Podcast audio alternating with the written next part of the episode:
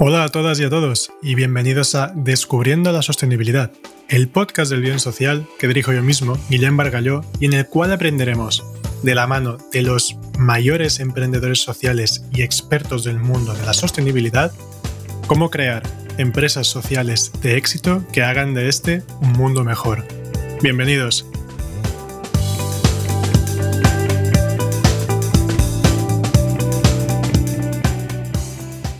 Buenos días, buenas tardes o buenas noches, dependiendo de la hora que estés escuchando este podcast.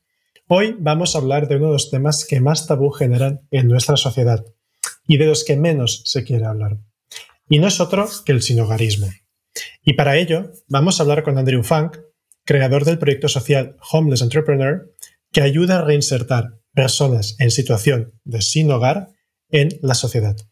Bienvenido Andrew y muchas gracias por estar hoy con nosotros en nuestro podcast. Muchas gracias. Pues oye, eh, un placer, un proyecto espectacular y la verdad es que me gustaría que fueran tus palabras las que transmitieran el, mensaje sobre qué es Homeless Entrepreneur, qué es este bueno, En sí, Homeless Entrepreneur somos nosotros, es una campaña que tenemos en la cual demostramos que las personas con y sin hogar son iguales, enfocamos en, en lo que tenemos en común. Homeless Entrepreneur es una organización que ayuda a las personas que están en situación de sin hogar o exclusión social para empoderarles para salir adelante de lo que es la pobreza. Y hacemos a través de trabajo y ciudadana activa y obviamente con colaboraciones públicas privadas. Por lo tanto, lo que tratamos de hacer a través de cuatro programas que tengamos, que es una línea de ayuda telefónica, que es totalmente inclusiva, tanto como el programa de Voces sin Hogar. Una es que la gente puede llamarnos de cualquier parte del mundo con WhatsApp o enviarnos un mensaje y les conectamos con recursos locales o intentamos. Y lo mismo con Voces sin Hogar, pero es audiovisual. Por lo tanto, tenemos hasta 16 vídeos donde pueden participar con un marco que creamos en el cual ellos mismos cuentan su historia, ofrecemos apoyo a nivel de, de comunicación para que puedan expresarse mejor y 50% de las personas que participan se conectan con recursos. Estos son los programas inclusivos.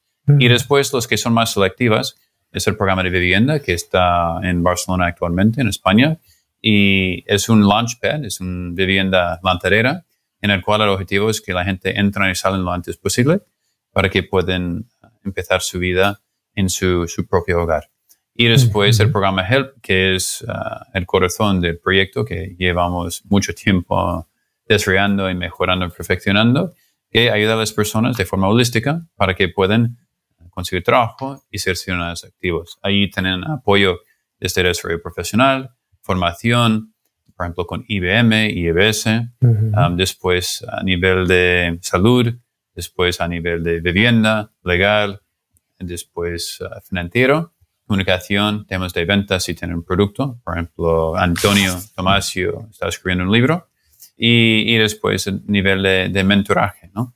Entonces, esto es lo que tratamos de hacer, es entender cómo podemos ayudar a las personas que quieren participar en el proceso de mejorar su vida. Vale, genial. Bueno, este es un, es súper resumen para, para introducir el, la, entrevista. Eh, no, pues súper bueno, porque así nos permite ah, ver todo el, todo el marco general. Y ahora a partir de aquí has tocado muchísimos temas que son los que realmente eh, quiero que veamos en, esta, en este diálogo que estamos teniendo. El primero de todo es, creo que es bastante vital, es qué te motiva a crear este proyecto, a crear Homeless Entrepreneur? Bueno, a ver, lo que me motiva y lo que me motivó eh, es lo mismo desde el principio hasta ahora, pero una ampliación de, de la gente que ayudamos, ¿no? Porque al principio yo me encontré en una situación de sin hogar eh, en el cual tenía que salir adelante y gracias a, mi mujer he podido rehacer eh, mi vida con el apoyo que necesitaba porque el vínculo familiar es, es básico y desde ahí era primero para ayudar a mí mismo a salir adelante. Y después cuando vi que era posible para mí, quería averiguar cómo podía ayudar más personas. En este sentido, hemos ayudado a 27 personas a conseguir un trabajo uh, sostenible y una vivienda digna. Y hemos ayudado a 297 personas a mejorar su vida que están en situación de sin hogar o, o exclusión social. Por lo tanto, lo que motiva es saber que es posible y que lo que falta para hacerlo es conocimiento. Por eso la comunicación es tan importante. Por ejemplo, lo que tú haces eh, con tu empresa es, muy importante para las ONGs y las personas que quieren salir adelante. Y después el reconocimiento para que reconocemos con un conocimiento más preciso cómo participamos en un cambio positivo. Por lo tanto, la motivación es, es que sé que es posible, que sé que hay un impacto positivo eh, que resulta después, sabiendo que hay muchos puntos arriba y abajo, es, es, es un roller coaster, ¿no? Eh, y, y, al final eh, son aprendizajes diarios y, y, la locura, según Einstein, no es hacer lo mismo y esperar, esperar resultados diferentes. Así que tratamos de uh, modificar, mejorar y aprender de lo que no funciona para mejorar y, ir, ir mejorando nuestro trabajo para crear más oportunidades. Podemos hablar un poco al principio, creo que es importante que definamos qué es el, el sinogarismo y qué lleva a una persona a acabar en una situación de, de sin hogar. Primero hay que destacar un punto que creo que es una equivocación a nivel de la sociedad pensando que alguien sin techo es alguien en la calle con problemas de salud mental o, drogas, es la representación del sinogarismo, no lo es. Dicen que es invisible, es el más visible la sociedad es ciega, no es que ellos son invisibles. Entonces, en este caso, lo que diría que es importante entender que en el marco que ha creado fianza sobre el sinogarismo, hay 12 tipos de sinogarismo, um, desde una persona en la calle hasta una persona eh, que vive con 20, 30 personas en una pequeña casa, ¿no? Una mujer en situación viviendo con violencia doméstica también se considera sin hogar. Para nosotros, el estado de sin hogar es cuando vivir en un hogar resta más que aporta. Entonces, eso es nuestro concepto. Desde ahí, pues lo que la gente piensa es una persona que está pidiendo, pero también hay que tener en cuenta, alguien que te pide dinero en paz de gracia no necesariamente está sin techo. Te, cuento una anécdota de, de, ayer, porque me gusta explicar historias actuales, para saber que es en nuestro día a día. Estamos tomando un café en el Café de Francesco, creo que se llama, en Paz de Gracia. Y, y, había una mujer, una, una, abuela, una mujer mayor, que se notaba que estaba en una situación, porque llevan vestido, pero las pambas, hay ciertas cosas que, que, que delata.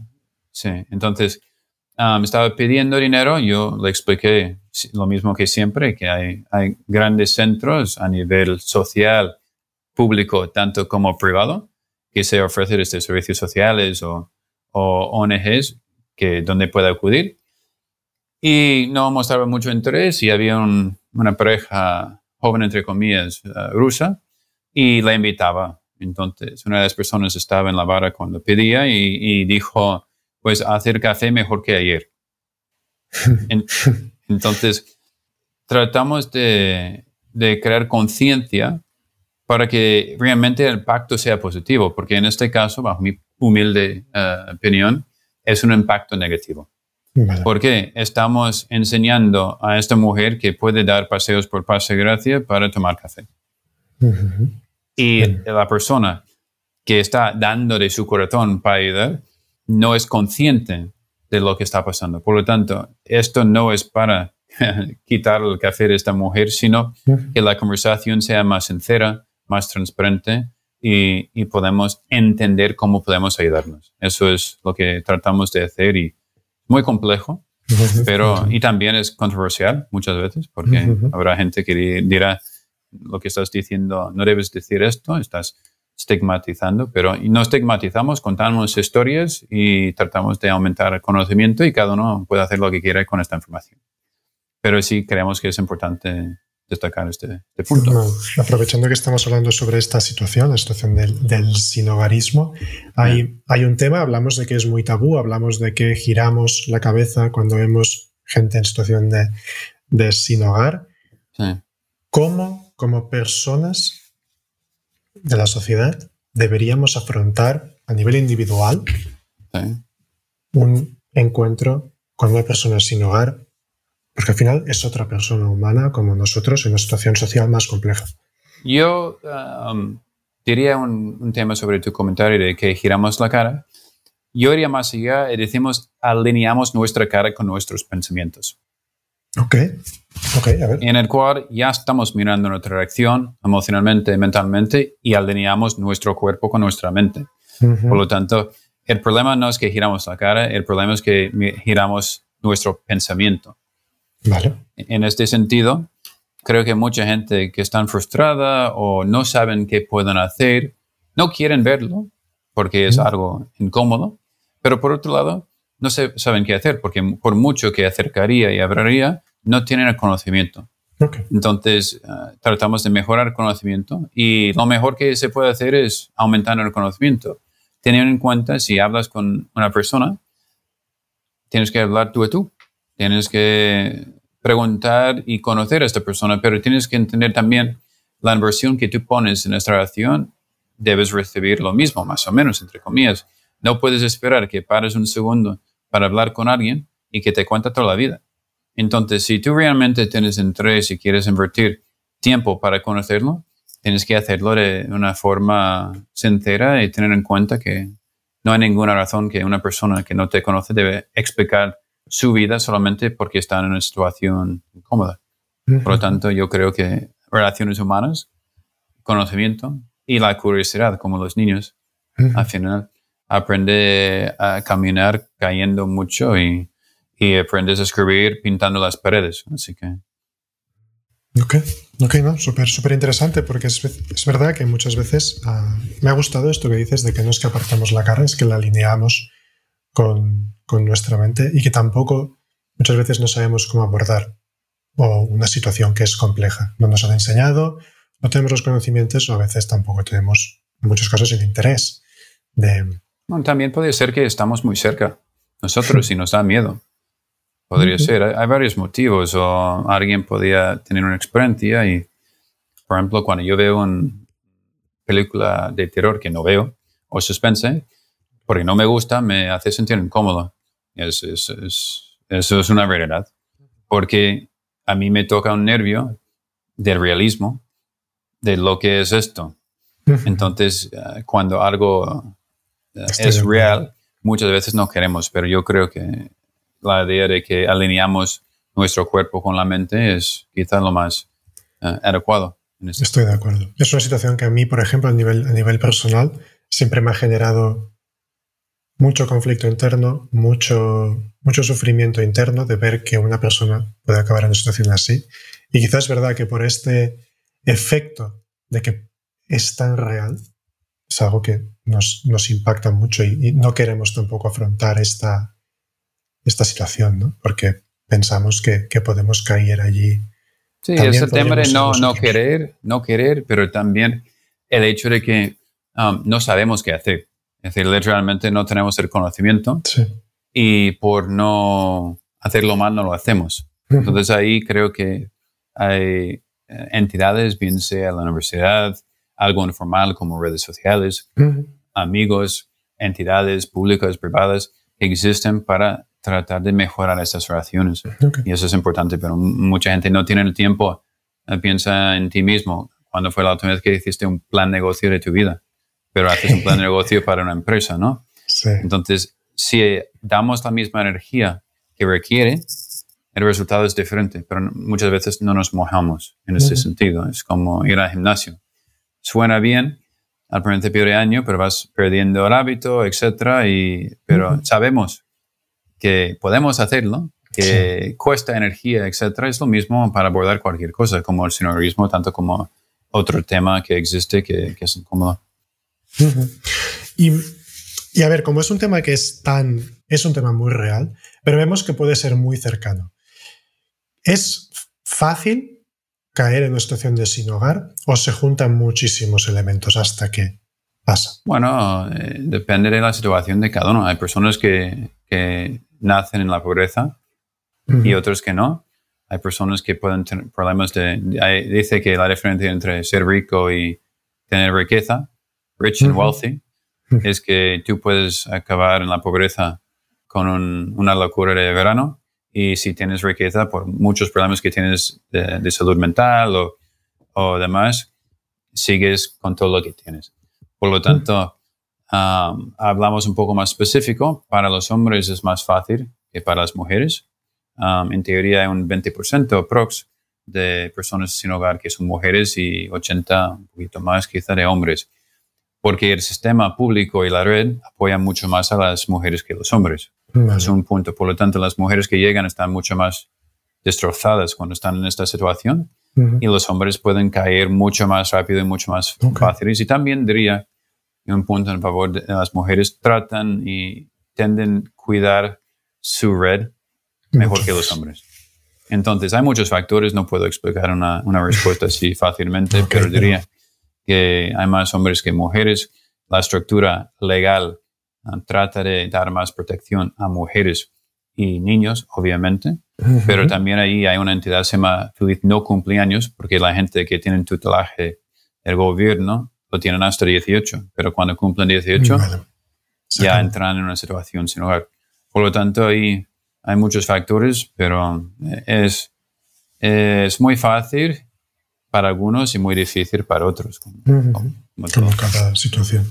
Y hablando de si es más fácil o, más difícil, también es importante que veamos cuáles son los, las problemáticas con las que se encuentra una persona en situación de sin hogar cuando quiere volver a reinsertarse en la sociedad. Es muchos. Muchos. Piensas el alquiler. Como si te cuesta pagar un mes, ¿cómo vas a pagar el depósito? Cuando te piden ah, un recibo de tu última factura, no vas a demostrarlo. Cuando quieren una referencia de trabajo y no lo tienes. Cuando te preguntan dónde vives actualmente, mm, ¿qué dices? Entonces, hay muchos obstáculos. Um, eso solamente es entrar a una web, pues imagínate trabajar. Entonces, ahí también la sociedad, de decir, una cosa es ayudar a la gente por pena y otra cosa es cuando ya están mejorando, cuesta más que la gente ayuda. Un, ejemplo, hace mucho tiempo estaba con una persona en el programa y estuvimos en Pase de Gracia tratando de recaudar fondos para ayudar su programa y, otras personas. Y estaba bien afeitado, limpio, bien, bien vestido, etc. Y todo el mundo pasaba de su cara. Después se enfadó, se quitó la camiseta, escupió encima, lo ha roto, lo tiró en el suelo, lo ensuciaba, lo puso de nuevo. En nada, en un minuto, dos minutos, alguien vino para ayudarle. Entonces, ¿qué te enseña? Si estás destrozada, la sociedad tiene interés de ayudarte, pero en cuanto empiezas a mejorar, te dejan solo. Por lo tanto, mucha gente quedan con esta ayuda de subvención, por decir algo.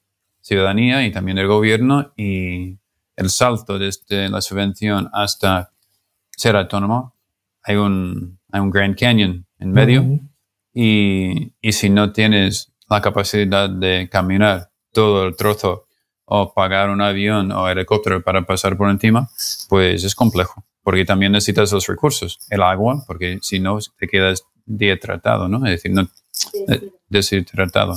Entonces ahí, um, como ves, tengo apoyo de mi mujer en el fondo. Se la he escuchado de fondo, sí. Eh, um, entonces, bueno, necesitamos apoyo desde el idioma hasta tener los recursos para, para cruzar estos, estos desiertos y sin ayuda, pues es más complicado.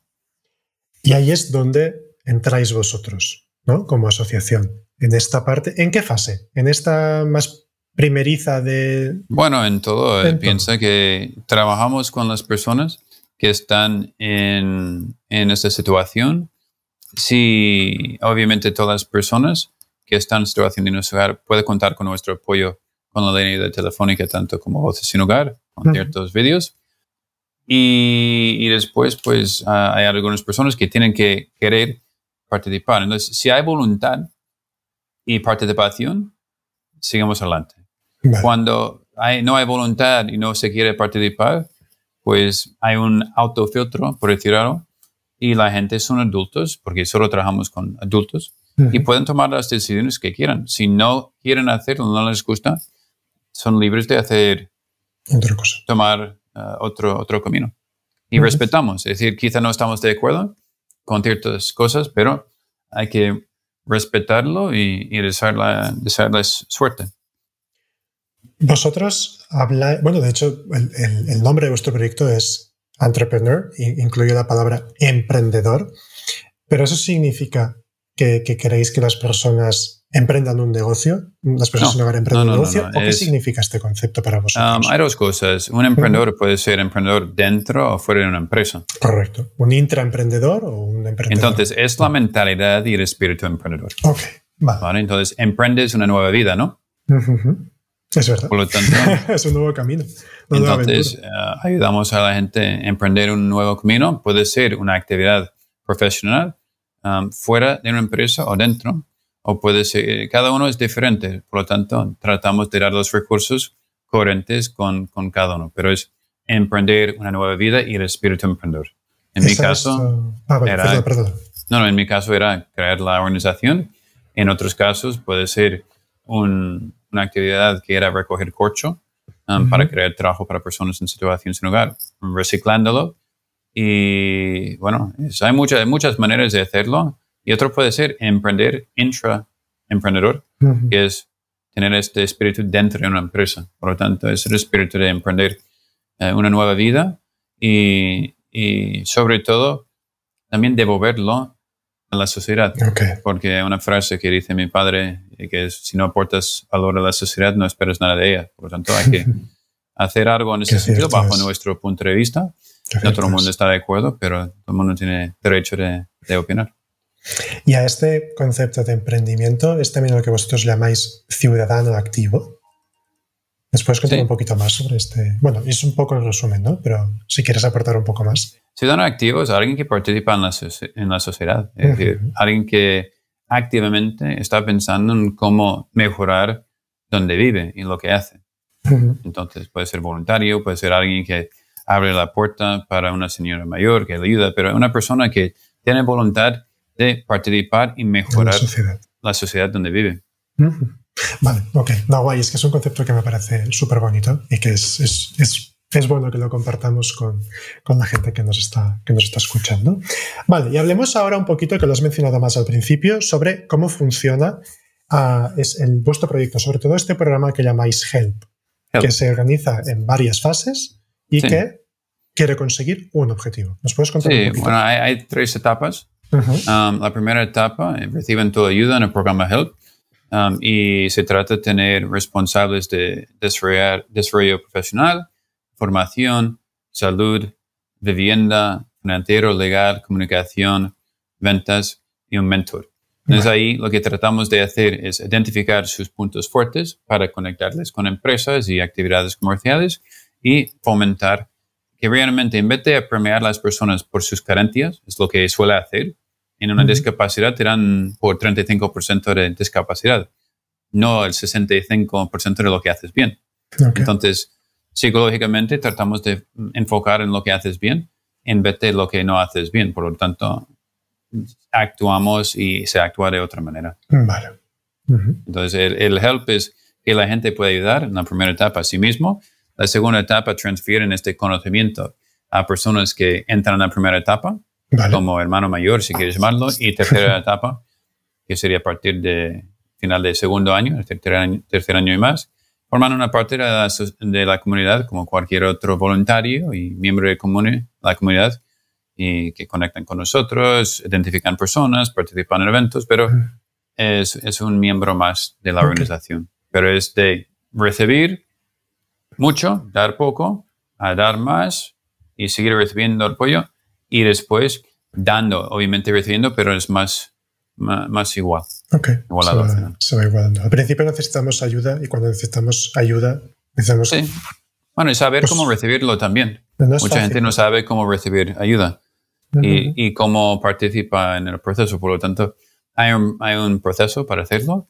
A veces es más doloroso que otro, pero Ujú. sí tenemos claros que todas las personas que ponen de su parte um, y van avanzando tienen todo nuestro apoyo. ¿Cuánta- ¿Cuántas personas habéis conseguido reinsertar y cuál es un poco vuestra tasa Bueno, de eh, éxito? lo que había Sí. comentado, que Sí. se encuentra en la página web, es Ujú. 27 personas han conseguido un trabajo fijo y sostenible Y y, una vivienda digna y 297 personas que han mejorado su calidad de vida. Entonces ahí, digo, ¿hay, hay alguna historia que te haya, que te haya impactado? bueno, sería la última historia. Siempre, cada historia es única Ujú. y, y realmente no doy más valor a la historia de nadie, sino, sino la manera que se cuenta. Vale. Por lo tanto, sí, uh, storytelling, cada, cada persona tiene una historia que se puede contar. Entonces, uh, según lo que es, puede ser comedia, terror, romance, drama, pero la cuestión es si saben cómo contarlos a otras personas. Por lo tanto, no diría ninguna, ninguna historia en específico, sino el mensaje que me gustaría transmitir es cada persona, cada individuo tiene una historia que contar, que es bonito si se cuenta correctamente. Mm. Qué bonita eso. ¿eh? qué bonita frase, qué bonita frase.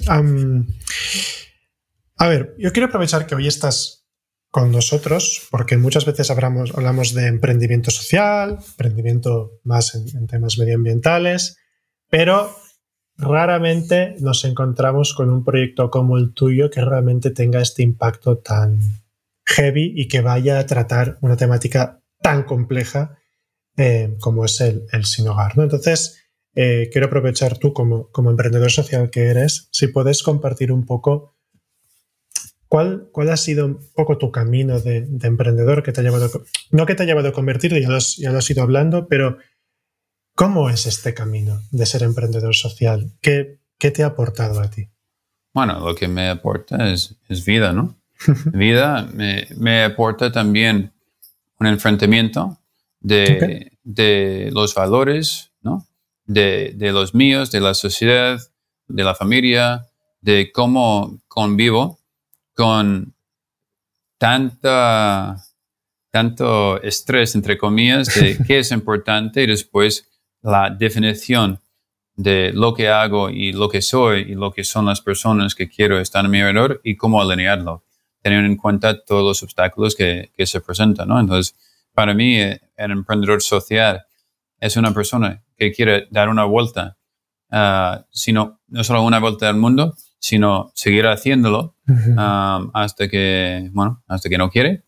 Pero, ¿qué significa? Que hay modos de transporte que van cambiando el clima, puedes encontrar con desastres naturales, puedes encontrar con pobreza, riqueza, es realmente es, es, un encuentro con el mundo en el cual si eres receptivo, pues te hace más, más fuerte y, y, más humano.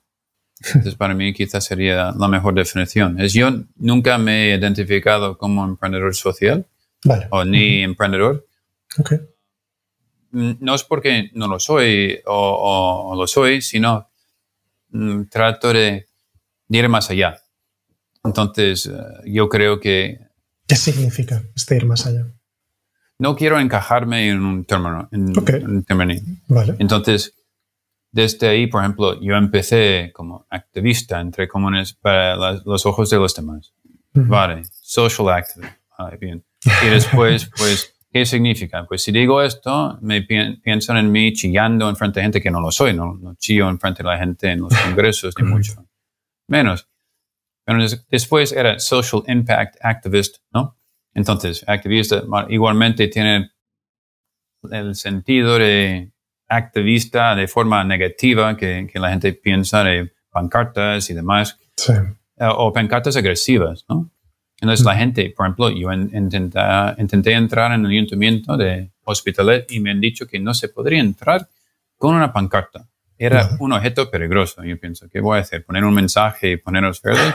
Es decir, me parecía absurdo, pero para entendernos, eh, activista tiene un, es muy agresivo. Entonces, desde ahí se va a lo que sería lobbyist, entre, entre comillas, en el cual estoy presentando frente de el Parlamento Europeo, la uh Commission, o frente del Senado en España. Entonces, eso es más lobby. Entonces, al final, yo creo que son fases en las cuales estás creciendo y, y madurando, aprendiendo dónde puedes aportar el máximo valor dentro de los recursos que tienes.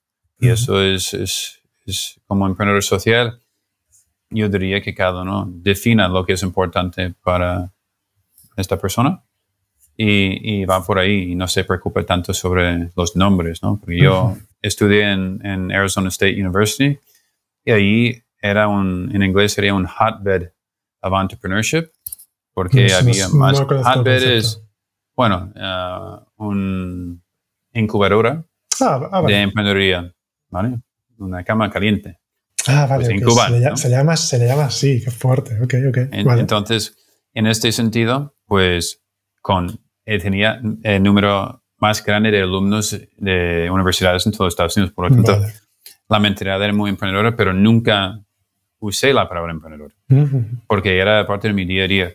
Entonces, si uso la palabra emprendedor social, es más que los demás puedan identificar con mi actividad de que siento como un emprendedor, eh, social, porque si lo hago así, estoy excluyendo a las personas que no forman parte y quiero, quiero que sea un acto humano, Ok. no solamente un pequeño grupo de personas que, son, que, que son- consideran emprendedores sociales, porque emprendedor es pequeño, emprendedor social Es más más pequeño. pequeño. pero si dices que es un acto humano, todas las personas pueden construir y participar en el proceso. Hostia. Oh, qué interesante.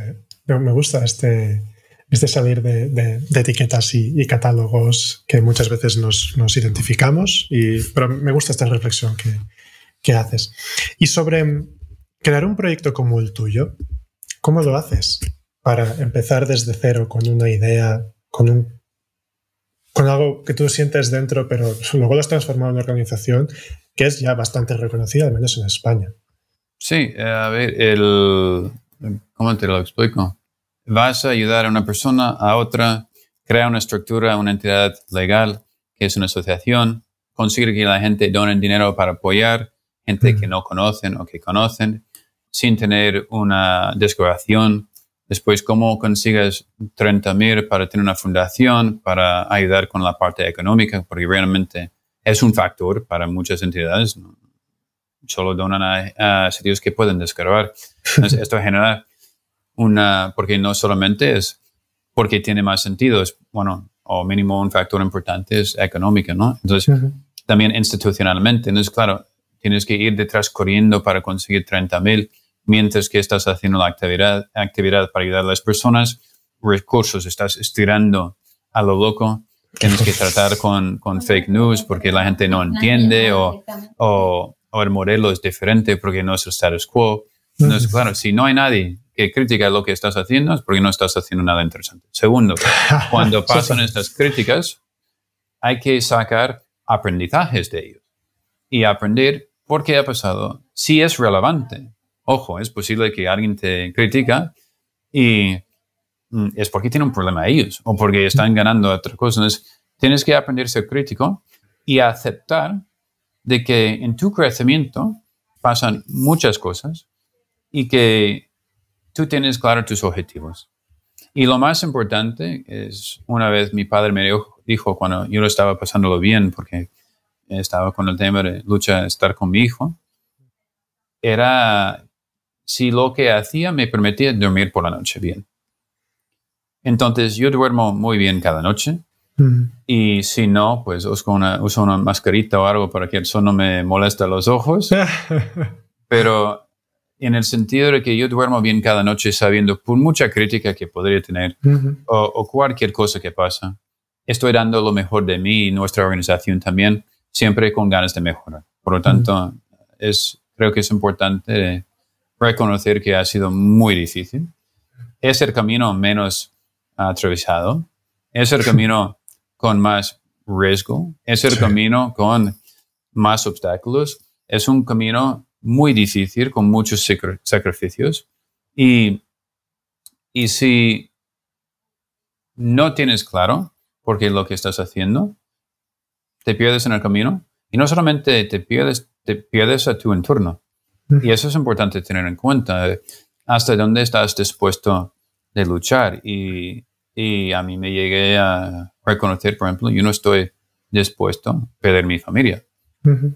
Entonces ahí pues tú definas los marcos de lo que haces, pero es, es muy complejo, es muy complejo crear algo desde la nada y además en contra de muchas maneras contra el status quo. Pero tratamos de que entienda que no es que está en contra, está para sumar y que mejoramos y hay que repensar el de status quo constantemente. Y, y si lo que hacemos de hacer nosotros eh, en un día antes que me muera sea status quo, pues tendría que seguir repensándolo. Y, y, esto es lo que hay que hacer bajo mi punto de vista. Y esto genera mucho estrés. Es, es, mucho estrés, pero hay que convertir el estrés en, en energía positiva. Entonces, esto es cuando ves a alguien invitarte al café la primera vez o que entra a su propia casa o Guillem, otro Guillem, que, que, que, había quedado con él hace dos meses para sacar una foto en frente del Congreso móvil ah, porque había comprado una moto, que era su sueño, y ver que había vivido con él cuando estaba en la calle con una pancarta en el mismo sitio a estar en el mismo sitio con una nueva moto que había comprado, justifica todos los malestares que tienes que pasar porque lo que estás haciendo realmente crea una diferencia. Y esto es, es complejo y, genera mucho estrés para todos porque eh, estamos tratando de crear una estabilidad económica para la organización y estamos luchando diariamente para conseguirlo. Y gracias a nuestros partners vamos acercando y podemos ayudar mucha, mucha gente. Yo, yo tengo que dar las gracias, no a una, sino todas las entidades, grandes, medianas, pequeñas y los individuos que hacen posible que, que estamos hablando tú y yo hoy sobre este tema, porque sin ellos, sin, la, sin el equipo que han estado desde el principio, que han entrado, que han salido, que han venido una vez, la crítica, las personas en el programa que han gustado, otros que no han gustado, pero todos que han participado, he de estar agradecido porque estamos donde estamos gracias a, ellos. Wow, qué, reflexión. Tengo que hasta parar un momento para, para hacer la, la, siguiente pregunta, porque, bueno, ya hemos hablado antes, te he comentado que sabía que este sería, sería una charla, sería un diálogo eh, emotivo, porque, ah. bueno, al final tocamos muchos temas que son muy emocionales y, también quiero agradecerte la, desnudez que, ofreces al hablar de, todo esto, de tu proceso, de, tu, aprendizaje, de tu emprendimiento. Quiero ahora volver a poner un poco más el foco en tu, en tu organización. Has estado hablando que, que Homeless Entrepreneur ha ido evolucionando desde, no, no te enmarcas, ¿eh? pero desde una parte un poco más activista, ahora quizá hacer un poco más de, de, lobby, de lobby a este nivel. ¿En, ¿En qué punto os encontráis ahora y hacia dónde os dirigís como entidad? Bueno, ahora mismo estamos en la parte de construir la fundación y necesitamos todo el apoyo económico posible para constituir y construirlo. Y, y a nivel intelectual, creo que tenemos un discurso muy elevado, siendo humilde. Creo que es un discurso elevado, porque no me siento incómodo en ninguna situación hablando de lo que estamos haciendo, escuchando y debatiendo sobre el tema. Por lo tanto, el discurso creo que es elevado. Y estamos trabajando para mejorar la viabilidad y sostenibilidad económica para que podamos ah, escalar lo que estamos haciendo. Tenemos un nuevo partner que empezará en diciembre en Alaska. Hemos eh, estamos constituyendo una IONG, una ONG internacional en Nigeria, y, y, realmente estamos trabajando para escalar lo que estamos haciendo y validando con una, un aumento de, de casos en, en, Barcelona. Nuestro objetivo es ayudar a 100 personas en Barcelona en 2022 y, y necesitamos el apoyo de, de todo el mundo que, que quiere participar, bien sea el gobierno nacional, eh, regional, local, eh, una empresa grande, multinacional, mediano, un pyme o, un autónomo y, las personas también de nuestra comunidad que, quieren participar. Todo el mundo puede participar y desde ahí estamos siempre pensando en qué valor ofrecemos. Mm. Si es a ti, si es a alguien que conoces, gracias a una presentación, si es una persona en la calle, cualquier persona tratamos de pensar en, la relación que tenemos y cómo podemos hacer que sea fructífero para todos. Wow. Pues la verdad es que, bueno, enhorabuena por, por todo lo que estáis, por todo lo que estáis haciendo y lo que estáis logrando. Llegamos un poco al, final de, la entrevista. Entonces, en este espacio siempre me gusta que, bueno, tú ya eres el protagonista de esta entrevista, pero que tengas la, la palabra como si esto fuera un pequeño senado, un pequeño congreso, para que tú puedas compartir con la gente que nos está escuchando el mensaje que tú desees y también cómo pueden ayudar a vuestra, a vuestra entidad. Así que tú mismo. Bueno, eh, yo creo que lo primero y lo más importante es eh, dar las gracias a ti y todo lo que estás haciendo, porque es eh, sin todo lo que has hecho, no tendría la posibilidad de participar en tu podcast y comunicar con tu audiencia. Por lo tanto, ante todo, dar gracias a ti y siguiente, dar las gracias a las personas que escuchan, han escuchado este podcast y diría una invitación a que haya una acción. Es después que alguien escucha este podcast y actúa después y puede ser con nuestra ONG o con otra, pero que, que decidan tomar acción, contactar Homeless Entrepreneur y, y, preguntarse antes a sí mismo qué pueden hacer para hacer. Y después entrar en una conversación para participar en el proceso. Entonces, yo invitaría a todo el mundo a hacer una reflexión de cómo podrían participar en este proceso y contactarnos para saber cómo se puede hacer una reunión exploratoria para hacer un siguiente paso. Mm. Y puede ser una mujer embarazada que acaba de venir desde Londres trabajando en un multinacional, que ocurrió esta semana, que quiere participar en, su camino, que es un poco diferente ahora mismo, hasta un universitario de, Chile o alguien que nos envió uh, un mensaje para ser voluntario en, en Nigeria uh, esta mañana. Entonces, yo diría que reflexiona primero, piensa en lo que podrías hacer y después averiguar si es posible.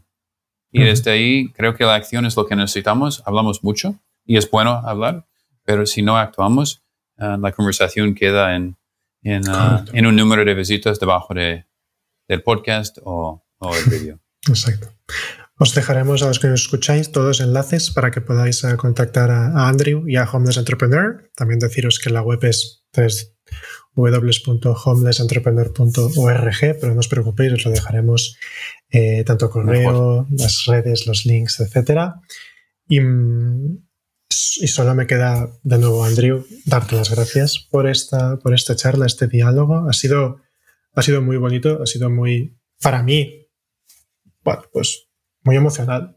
un, tema que la verdad es que, que, es muy interesante, nos toca y que, seguimos hablando poco y esperemos que con esto hayamos podido dar un, poquito más. Agradecer a todos que nos estéis escuchando, que al final sois la, la, base también de por lo que hacemos, todo lo que estamos haciendo. Y nada, si os ha parecido interesante esta entrevista, compartirla con gente que también le pueda interesar y hagamos que, que este mensaje de Andrew y de la organización de Homeless Entrepreneur pues llegue a cuanta más gente posible. Así que, Andrew, muchísimas gracias por estar hoy con nosotros. Gracias y sigamos trabajando para el bien social.